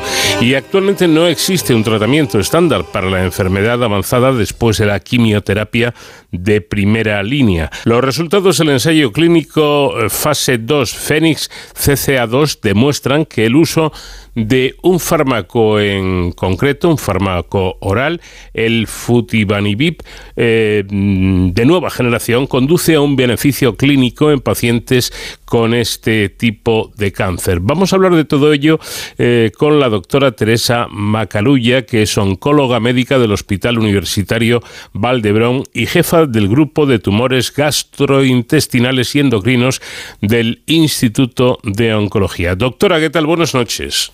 Muy buenas noches. Bueno, el, eh, este tipo de, de, cáncer, el calangiocarcinoma, es lo que ustedes llaman, si no me equivoco, una enfermedad huérfana, ¿no? Es una enfermedad huérfana, poco frecuente en nuestro país todavía, pero con una incidencia que está, está aumentando. Eh, hay varias eh, líneas de investigación buscando diferentes alternativas, según tenemos entendido. Cuéntenos por dónde van. Bueno, pues en primer lugar es un tratamiento, es un tumor que es muy rico en alteraciones que se pueden tratar de forma personalizada, con terapia dirigida. Y por tanto, eh, hay muchas líneas de investigación en las diferentes alteraciones que vamos encontrando en este tumor. Y el futibatinib, que es este fármaco que ha demostrado su eficacia en un estudio eh, fase 2, es uno de los fármacos que va dirigido a un tipo de colangiocarcinoma muy concreto, con una alteración muy concreta en sus genes. Bueno, dice usted que entre el 10 y el 20% de los pacientes con este tipo de, cáncer presentan una fusión o traslocación, eh, un tipo de, alteración genética en el gen del receptor 2 del factor de crecimiento de fitoblastos, eh, eh, lo que ofrece una vía terapéutica prometedora, según parece, para esta enfermedad, ¿no es así? Absolutamente. A día de hoy estos pacientes en nuestro país solo tienen la opción de quimioterapia para tratarse y estos, estos tratamientos que van dirigidos, que son personalizados, pues permiten desde luego una actividad o han demostrado una actividad muy superior a lo que sería la quimioterapia clásica. Bueno, y, estos eh, fármacos de nueva generación o de terapia avanzada son productos farmacéuticos nuevos basados, eso sí, en la terapia génica, una terapia celular, eh, la terapia celular o en tecnologías de ingeniería de, de, tejidos. Bueno, todo esto, por lo menos desde un poco lejos, para los que no somos expertos como usted, suena muy, muy vanguardista, ¿no? Bueno, lo que lo, bonito de este tratamiento, de este tipo de tratamiento, es que es personalizado. Es decir, no vamos a tratar a todos los pacientes igual, sino que cada paciente recibe aquel tratamiento que va dirigido y que bloquea el punto del gen que tiene alterado ese tumor. Y eso es personalizar el tratamiento. Bueno, algo, algo importante, mm, hablando del tratamiento y de este fármaco, el futibanibib em, de nueva generación, eh, es que es, es, es capaz de inhibir un gen que ha demostrado eh, actividad antitumoral, es decir, que lo que haría es, eh, como decimos, estimularlo de tal forma que el propio eh, gen pudiera actuar contra el tumor. Claro, lo que les pasa a estos tumores es que alteran su, hacen una, tienen esta fusión en su gen que hace que esto haga crecer el tumor, que, que ayude al tumor a crecer. Lo que hacemos con esos tratamientos es bloquear la célula justo en el punto que es el punto débil de esta célula, es el punto por el cual la célula se reproduce. Por tanto, va dirigido justo a este, este problema específico. Ya. ¿Podría ser eficaz, eh, doctora, incluso en, en pacientes eh, metastásicos? Es eficaz, de hecho se ha demostrado su eficacia en el estudio Fénix eh, en pacientes que son metastásicos, pacientes que no son operables y que ya han probado una primera línea de quimioterapia. En estos pacientes en que la quimioterapia se ha hecho resistente o que los pacientes no la han tolerado, es donde este fármaco ha demostrado esta eficacia. A día de hoy no hay ninguna opción de tratamiento en estos pacientes en esta situación. Por tanto, es una gran noticia. Sin duda alguna, pero eh, otra pregunta eh, que seguro que que se hace muchos de nuestros clientes es, eh, vale, si esto es así, ¿cómo se logra identificar a los pacientes que tienen esa traslocación del gen FGFR2? Pues la forma de hacerlo es hacer un análisis del tumor y en ese tumor analizar un conjunto de genes y buscar si este paciente en esta biopsia, en esta muestra de tumor, tiene esta fusión. Esas son técnicas ah, moleculares complejas que a día de hoy a nuestro país no están financiadas por la sanidad pública y por tanto que lo estamos haciendo todavía en proyectos de investigación, en centros donde podemos hacerlo. Lo bueno sería, por tanto, que en nuestro país ah, tuviéramos acceso a este tipo de, exámenes porque si identificaríamos a estos pacientes y también, pues evidentemente, tuviéramos acceso a estos fármacos. ¿Y de qué depende eh, que tengamos esa, o que tengan ustedes esa facilidad? Bueno, de que esté aprobado en nuestro país, ¿no? Es decir, que sea una, una un, servicio ah, financiado por la sanidad pública y, y, desde luego depende del Ministerio de Sanidad el aprobar estos fármacos que son medicina de precisión o no aprobarlos. ¿no? Eso me imagino que lleva unos trámites y un tiempo, pero supongo yo que la opinión de ustedes, los expertos, eh, será muy tenida en cuenta. Ojalá. No. Ojalá. A veces tenemos la sensación de que no del todo. Nosotros en España hemos, eh, hemos participado de forma muy activa en el desarrollo de este fármaco y de otros. Y, creo que esto ha favorecido a muchos pacientes que han podido participar ya en estas, en estas terapias, pero es cierto que una vez demuestras la actividad y luego ya está aprobado este fármaco a nivel europeo, pues dependemos de, las negociaciones a nivel del Ministerio de Sanidad que esperemos pues, eh, pues, pues sea favorable ¿no? y que nuestros pacientes se puedan beneficiar de ese tipo de tratamientos. A ver si yo lo estoy entendiendo bien, doctora eh, Macarulla. ¿Quiere usted eh, decir o nos está diciendo eh, que el, aspecto, vamos a denominar político, ¿no? puede ser, puede pesar más que la opinión técnica? Esperemos que no. Espero que no, no debería ser así. Porque, mm, vamos a ver, ¿cómo fueron las respuestas en los subgrupos de pacientes? Básicamente los pacientes que se incluyeron en este estudio, en el estudio Fénix, eran pacientes que tenían esta alteración y, las respuestas fueron una, una, buena, una buena tasa de respuestas, que decimos, es decir, que casi la mitad de los pacientes respondieron al tratamiento y esto es muy superior a lo que conseguimos con una quimioterapia convencional. Claro, eh, estamos hablando de un ensayo clínico en, en, fase 2, eh, creo que son cinco, ¿no? Las, las, las fases, o me equivoco. No, no, estos son, eh, son tres normalmente. O tres, tres, tres. Correcto, sí. Mm. Bien, eh, eh, quedaría una, una última fase. ¿Cuál es el siguiente paso? ¿Cómo, cómo va todo el asunto?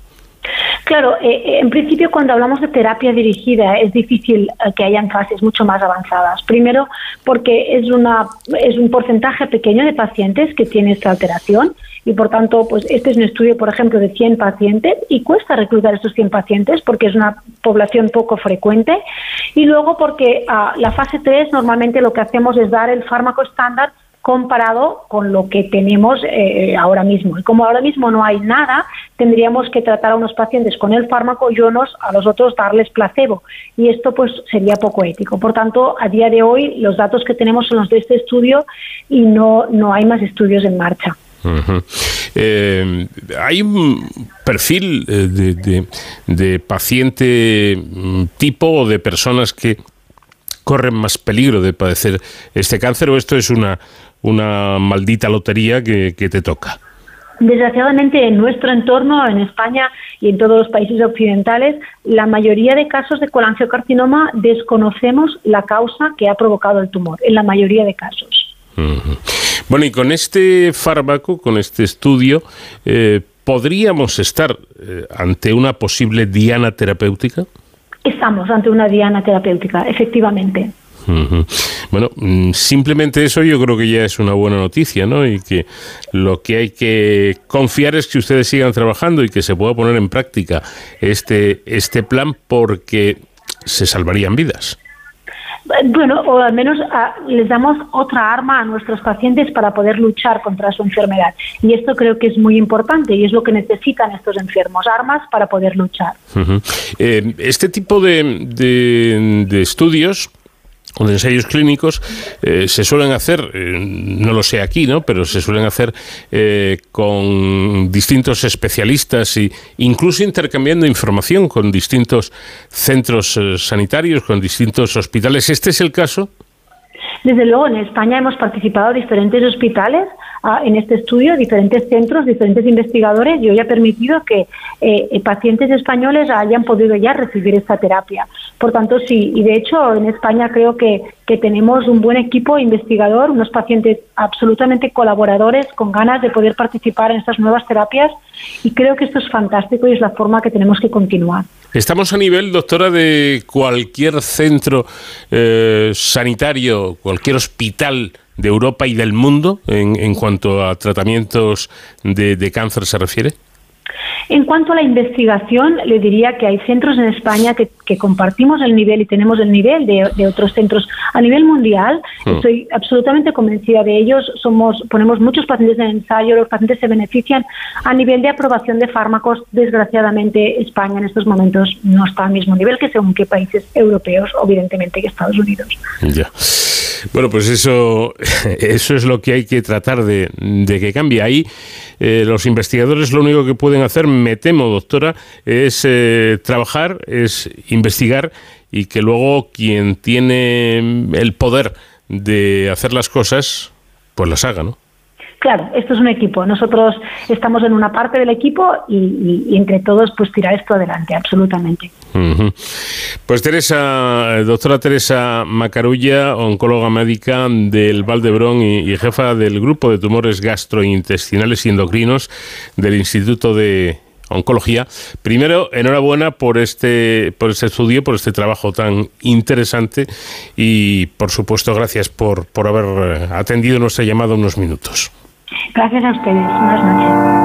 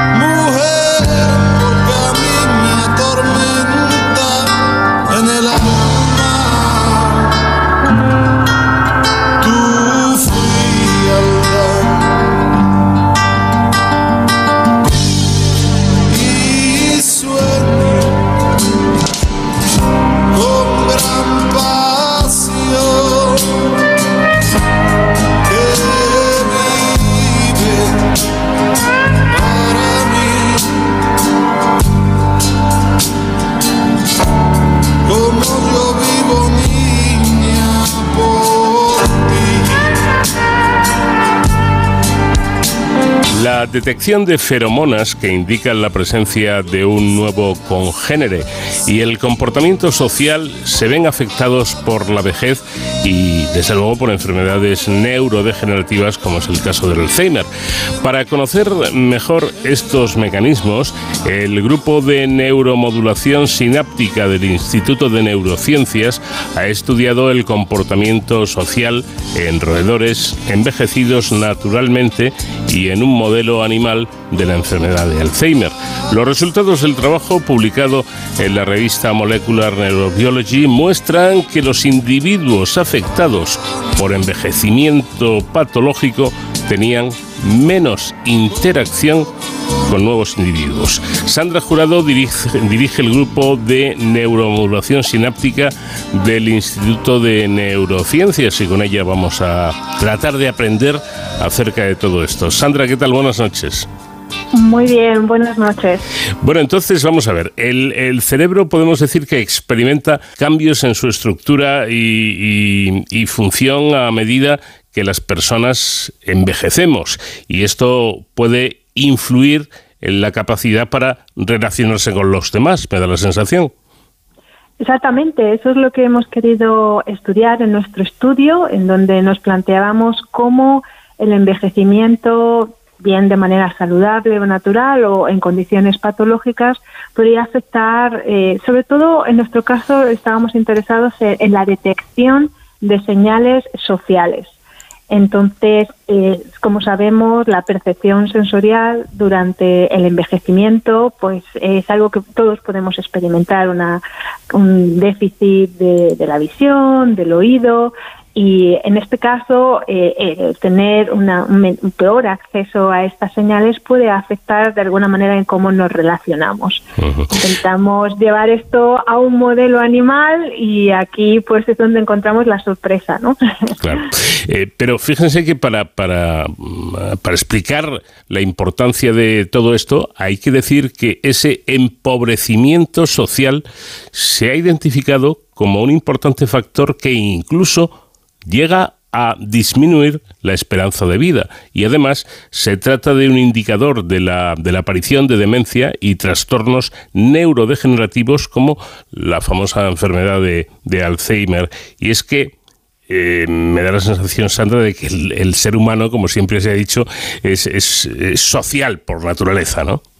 Es extremadamente social y yo creo que tenemos un ejemplo muy, muy cercano durante la etapa de confinamiento, de, la pandemia, en donde se realizó este experimento social sin quererlo, ¿no? Y en mm. donde se pudo ver realmente cómo surgen, cómo la, incidencia de, de, muchas enfermedades mentales, pues realmente sale a la luz en situaciones de, aislamiento, con una mayor eh, incidencia, con una mayor eh, fuerza ¿no? en, esta, en estos casos que cuando se tiene un apoyo social, una interacción social eh, normal. Entonces, yo considero que, bueno, el ser humano, muchos otros mamíferos, evidentemente tenemos esta, esta, estos comportamientos sociales y que son, sin duda, básicos y, fundamentales para mantener una buena salud mental.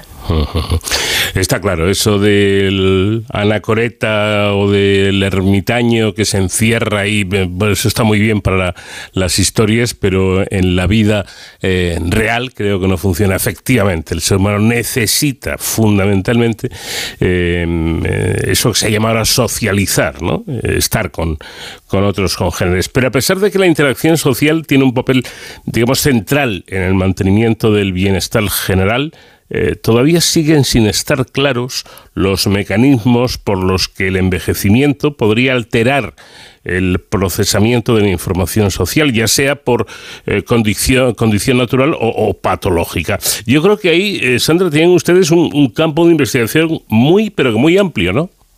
Sí, exactamente, porque la verdad es, es que este componente más si queremos decir, emocional, de la interacción social, se ha estudiado bastante poco en el contexto del envejecimiento y cómo, por ejemplo, lo que has comentado, ¿no? este empobrecimiento social que se da cuando envejecemos puede incluso incidir eh, negativamente en la aparición de enfermedades neurodegenerativas. Entonces, realmente hay mucho que hacer, hay mucha investigación que realizar aquí, ya que, bueno, otros síntomas más relacionados con la capacidad cognitiva, con la pérdida de la memoria, por ejemplo, o pérdida de la capacidad de lenguaje, han sido más estudiados eh, tradicionalmente, dejando un poquito más de lado estos otros aspectos, que yo creo que son fundamentales para entenderlos y para también, en la medida de lo posible, poder compensarlos ¿no? para mejorar la, prognosis de estos pacientes. Bueno, ustedes realizaron experimentos para determinar el tiempo que invertían los diferentes individuos en explorar un, un, espacio con un objeto, con un individuo conocido y con un nuevo congénere. Me parece interesante saber a qué conclusiones llegaron con estos experimentos. Sí, claro, la verdad es que aquí necesitamos llevar estas eh, preguntas que son tan complejas a, la simplicidad del laboratorio, ¿no? Entonces aquí lo que estamos realizando son medidas de tiempo en el que pasan estos animales explorando, como has explicado tú, pues una sala que tiene un objeto, viene un, animal que pues, se presenta en un momento dado por primera vez y luego se presenta eh, una elección, ¿no? Que es aquí en donde encontramos la diferencia entre este animal que ya han visto y uno completamente nuevo. Entonces aquí lo que lo que observamos es que, por ejemplo, los animales jóvenes o los animales eh, control, como llamamos, pues tienen una preferencia para pasar más tiempo con el, con el nuevo animal que nunca han visto anteriormente. Mientras que en los ratones envejecidos de manera natural esto se reducía, pero realmente donde encontrábamos la mayor reducción, la mayor disminución de este tiempo es son los animales modelo de Alzheimer.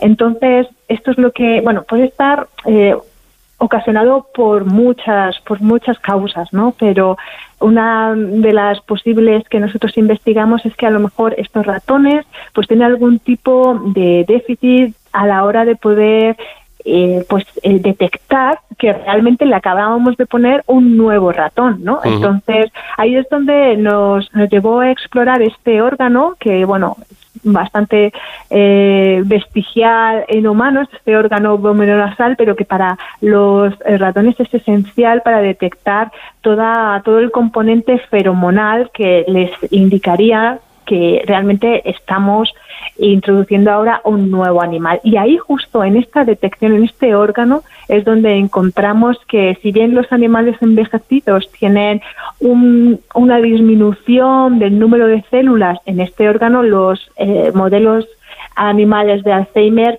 Mm, tenían un, un órgano vomeronasal bastante intacto, mm, bastante lo que nosotros consideramos morfológicamente normal.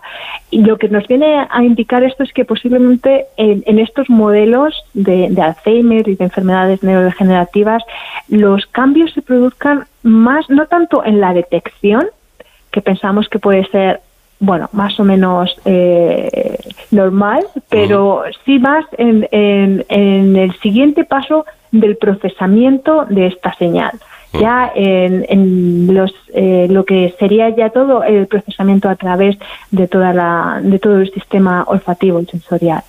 ¿Y, los resultados eran iguales o similares eh, en caso de ratones envejecidos naturalmente y en, y en caso de envejecimiento patológico o eran diferentes? Eh, ¿Qué te refieres exactamente? ¿De qué, ¿Cuál es el caso de los ratones? ¿De cómo sería el tiempo de interacción? Sí, efectivamente, y sobre todo el interés con los otros congéneres, que parece lo, lo más, lo más destacable. ¿Es igual en ambos casos? O? No, realmente no. Observamos eh, pequeñas diferencias que indican que el interés por los congéneres es peor eh, en los modelos de Alzheimer. Ajá. Claro, esto es interesante. Bueno, lo yo decía esto porque eh, estamos hablando de un experimento con ratones, claro está. Evidentemente. Pero, en el caso de los humanos, a veces, no sé si es la sabiduría eh, popular o eso está basado en algo, pero se dice que a partir de determinada edad el interés por hacer nuevos amigos decae. Yo no sé si esto tiene algún basamento científico o no. Bueno, la verdad es que yo creo que es un poco lo que comentábamos antes. Este tipo de empobrecimiento social es algo que necesita estudios algo más rigurosos, pero sí que podemos un poco entender y ver, ¿no? De nuestra experiencia diaria que hay muchos factores que hacen que realmente las personas mayores pues no puedan tener a lo mejor o en ocasiones no puedan tener una vida social tan rica. Y hay muchos factores fisiológicos que lo pueden explicar. Por ejemplo la pérdida de, movilidad per se el no poder a lo mejor sentirse eh, tan seguro como antes a la hora de salir de casa o por ejemplo pues lo que comentábamos de pues puede haber una pérdida de la vista o, o de la capacidad auditiva no que hace que las conversaciones sean más difíciles. Y luego, por supuesto, no podemos dejar de mencionar la llamada brecha digital. Para algunos de nuestros mayores, el comunicarse ahora mismo con las nuevas generaciones de su propia familia, pues es muy difícil si no manejas los canales que estos jóvenes usan. Pues ya nadie ahora coge el teléfono y te llama, voy a llamar al abuelo, voy a llamar a la abuela. Mm. Si acaso le mandarán un WhatsApp. Claro, es que es que esto es curioso. Yo siempre, eh, hombre, yo ya no soy ningún jovencito, ¿no? Pero eh, todavía mantengo algo, algo de, de, juventud, por lo menos eh, por dentro, ¿no? Pero yo con esto el teléfono móvil, Sandra, a veces me imagino, sin ir más lejos, a mi abuelo que me viera sacar del bolsillo un aparatito pequeño y poder hablar por teléfono, ver la televisión, ver un vídeo, escuchar música, eh, yo creo que eh, le costaría eh, reponerse, reponerse de esa emoción, ¿no? Es tremendo.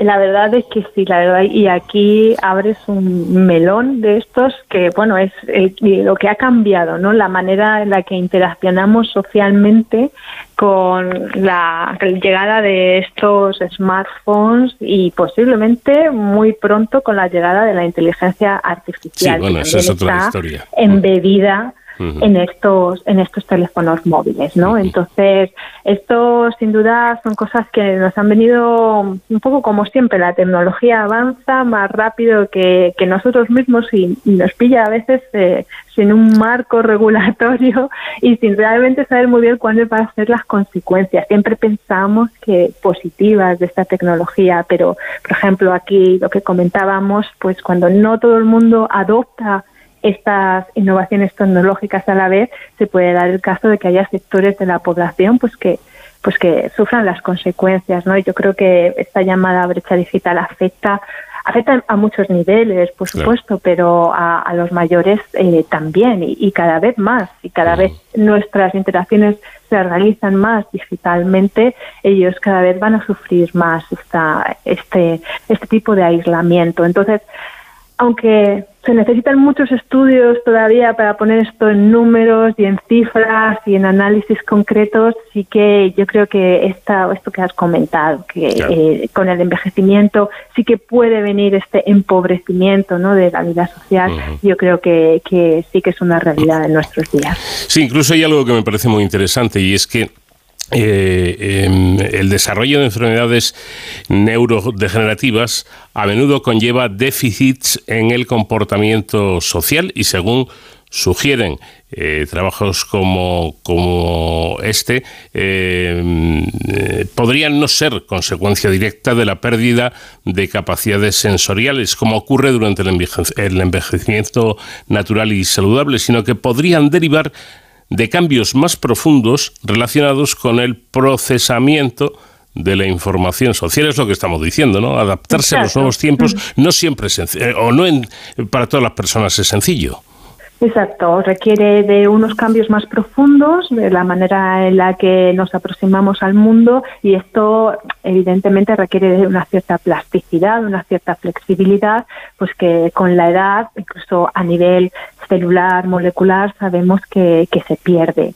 Entonces, eh, pues evidentemente luego hay muchos factores pues que pueden a lo mejor incidir en el hecho de que pues dentro de los cuadros de demencias o de enfermedades neurodegenerativas existan déficits ah, de comportamiento social, pues evidentemente es muy complejo. Estas personas pues tienen un deterioro cognitivo, es en ocasiones pueden sentirse desorientadas. Entonces, mm. evidentemente, pues el, no reconocer quién te está, quién te está hablando, pues tiene una consecuencia directa en el hecho de que tú pues demuestres algún tipo de, comportamiento aberrante, eh, agresivo en ocasiones y es que esto complica mucho, bueno, para empezar, la calidad de vida de los pacientes, por supuesto, por la ansiedad, la angustia que sienten, pero además también su cuidado, el cuida eh, la, la, calidad de vida también de, de los cuidadores que interaccionan con ellos.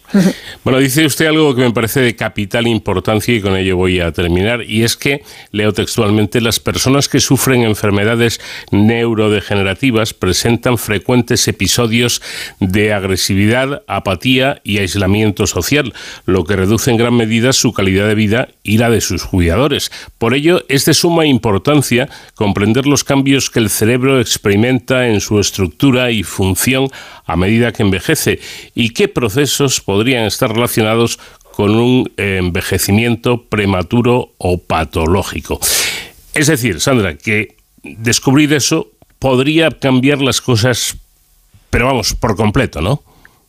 Bueno, es lo que se pretende con estos estudios que van añadiendo un granito de arena tras otro, ¿no? Intentar encontrar cuál es la diferencia, dónde podríamos actuar, en, qué células o en qué circuitos que, podamos ver que están más afectados, intentar pues restablecerlos, recuperarlos e intentar ir pues a, estas estructuras que están afectadas y para ello pues pues bueno con muchas estrategias pues tanto pues de, terapia de, de comportamiento, bien fármacos, eh, pues el, ya te digo, todo empieza por saber qué es lo que está mal para poder arreglarlo. En fin, el cerebro es que no tan complejo, complejísimo, del que todavía, a pesar de que, miren ustedes que, que los investigadores estudian y trabajan, pues eh, dicho por los mismos investigadores, todavía se sabe poco ¿eh? Eh, para lo que queda por conocer. Y esta parte que están estudiando todo el equipo de Sandra Jurado me parece de capital importancia porque afecta a nuestra vida, a la del paciente, por así decirlo, y a la del cuidador del paciente, que no es menos importante. Sandra Jurado, directora del Grupo de Neuromodulación Sináptica del Instituto de Neurociencias. Eh, lo primero, gracias eh, por habernos atendido y, darle la enhorabuena a usted y a todo su equipo por ese extraordinario trabajo que, llevan a cabo. Muchísimas gracias, Paco. Un placer poder hablar contigo y bueno, pues espero que no sea la última.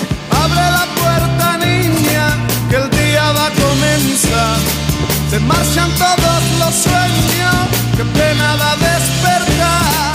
Por la mañana amanece la vida y una ilusión.